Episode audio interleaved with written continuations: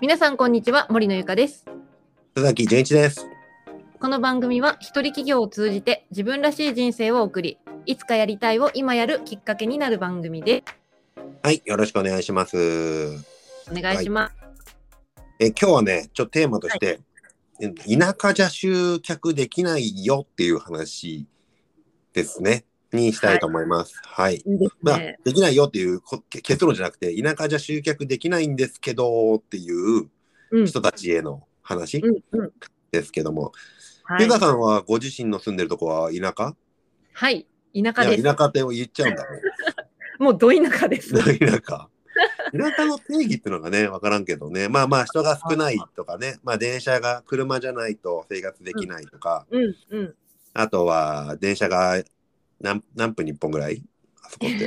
1時間に1本ぐらいじゃない1がまあね、まあそれは結構い田舎と言っていいのかな、多分ね。うんまあ人によって定義が違うと思うんですけど、まあ確かに東京とか大阪とかね、うんえー北海道とかあ札幌とかうん福岡とか、そういうところが違うっていう話だと思うんですけど、あーま確かに、えっと仕事としてはね絶対都会の方が、えまあ、やりやすいっていうかそうですねやりやすいと人は集まりやすいっていうのはあるんですけどそれこそ、はね、電車でみんな行きやすい場所とかあるしね、うんうんうんうん、ですけどまあでもどうだろうねインターネットとかつながってるから今そんなことないんじゃないそうなんって思っちゃうんですけど。そううんそうですね確かに今はもうやっぱ時期がそのコロナとかで、うんうんうんなかなかタイミングがやっぱ難しいのでオンラインが結構主流ね、出たらもうあんまり関係ないのかなとも思ったりしますね場所。は昔はねランチ会とかねあとはセミナーをリアルでやるっていうのがあったりすると、い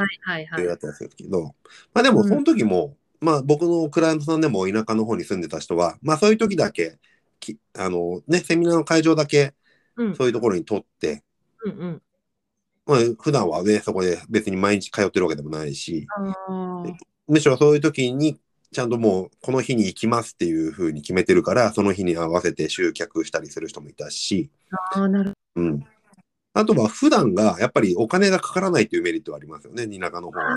確かにそれはあるかもしれないですね。あの、わかんない。どうなんだろう。いろいろ、僕も田舎と言ってもさ、雪の多いところと、あと、いろいろ、ね、不便なところもあって、逆にそれにお金かかるんだとかあるかもしれないですけど、あーまあでもでも、比較的、家賃とか考えると、うんね、安いよねっていうのはありますよねっていうのところとかね、メリットもいっぱいあるわけで、うんうん。あとね、ネットがつながるようになってからは、本当にもうそれがむしろブランディングになったりね、あーそそんうなですとねこ。ろで住みながらやってますっていうのが一つの、ね、ブランディングにもなったりしますし、うんうん、あとなんだろうな。だから本当になんか僕のクライアントさんで田舎の人の方うが、んなんだろうな。誘惑がないからどんどん仕事に集中するっていう人がいっぱいいて、 誘惑ないですか誘惑が少ないっていうんですかなんかその飲みの誘惑だとか。 そっか、そう言われてたら確かにお店が少ない方が、うんまあ、行くことないからっていうので、そうそうそう。うん。仕事に集中できるっていう人多いし。うん。でで逆に田舎といっても今インターネット、ね、携帯の電波が届かないところの方が多分日本に住んでる限りは少ないだろうし、ね、だからまあそんなにあれはないかなと思うんですよねでもなんでそういうことを言う人がいるんだろうっていうところに立ち返ると、しゅ田舎じゃ集客できないんじゃないかとかね、うんうんなんだろうね多分それはあれかな多分お店とかそういうことやってる人が言うのかな多分ねうん、やっぱそれは一番あると思います。やっぱ人数っていうか人口が少ないので、うんうんやっぱこう、来る人も少ないんじゃないかってそうだねイコールになっちゃって。えー、そうだね。だからお店とかそういうリアルビジネス、リアルリッチでやってる人は、よね。うんでも確かにそういうお店もね、なんか、なんだろう、なんだろう、テイクアウトというか、なんだろう、ぶ通販とかでね、すごいそれで、めちゃくちゃ有名になっちゃったお店もあるしね。まあだからアイデア次第でどうにでもなるっていうのはありますわね。うんううんんうん。そっか。だから、田舎って住んでるからっていうのを言い訳にしちゃいかんと。ああ、そっか、そうで逆すに、ね。逆に言うと俺は都会に住んでるイコール、競合も多いから、ああ、もうそうですよね、うん確かに。うそううそう。俺の友達でさ、別別府大分の別府、まあ田舎ってほどじゃないと思うんですけど、大分の別府っていうところに、あの、火鍋屋さん、ち中華料理の火鍋屋さんを開業した友達がいるんですよ。へえ。火鍋料理。でもね、うんそう。だから東京とかには火鍋屋いっぱいあるんだけど、別府にはなかったっていうんですよ。だったら、そう、だからせ逆にないから、どんどん人が来るって言ってましたね。へえ、そっか。じゃあそういうところは強みかもしれないですよね、田そ舎うの。だから、真似されにくいというか、もう、そのないものがいっぱいあるから、逆にそれをやったらよかったりする時もありますよねっていう、かうん、うん、考え方次第ってことですね。考え方とか、だからうん、デメリット、デメリット両方ありますよっていう話ですよね。うん。そう、だから、クライアン僕のクライアントさんはやっぱり田舎の方がううまくいってる人多いかな。 ね、なんか、まあ、偏見、偏見じゃないけど、でも、そうそう。皆さんガッとやるし。逆にもうネットを使わなきゃいけないってなって、うん、うん、ね、振り切ってそれでやる人も、やる、やるから、いろんな手段があるよりも集中してできるんじゃないですかね。ああ、なるほど、なるほど。うんそっか。そうですね。やっぱ田舎だからっていうのは確かに言い訳かもしれないですね。いやけどね、まあもちろん言いたくはなる気持ちはわかりますけどね。ねえ。言いたくはなるありますねけど、でも、いいところをね、こう書き出してみれば、あ、意外とこっちの方がいいんじゃないって思う。なあ、そうだね。そうだね。だから田舎のメリット、デメリット、都会のメリット、デメリットを書き出してみるとうん。いいかもしれないね。ああ、そうするですとね、あ、恵まれてるところもあるじゃんっていうところで、うん。そうすると前向きになれるんじゃないでしょうかね。そうですね。ね。私も田舎で頑張り ます。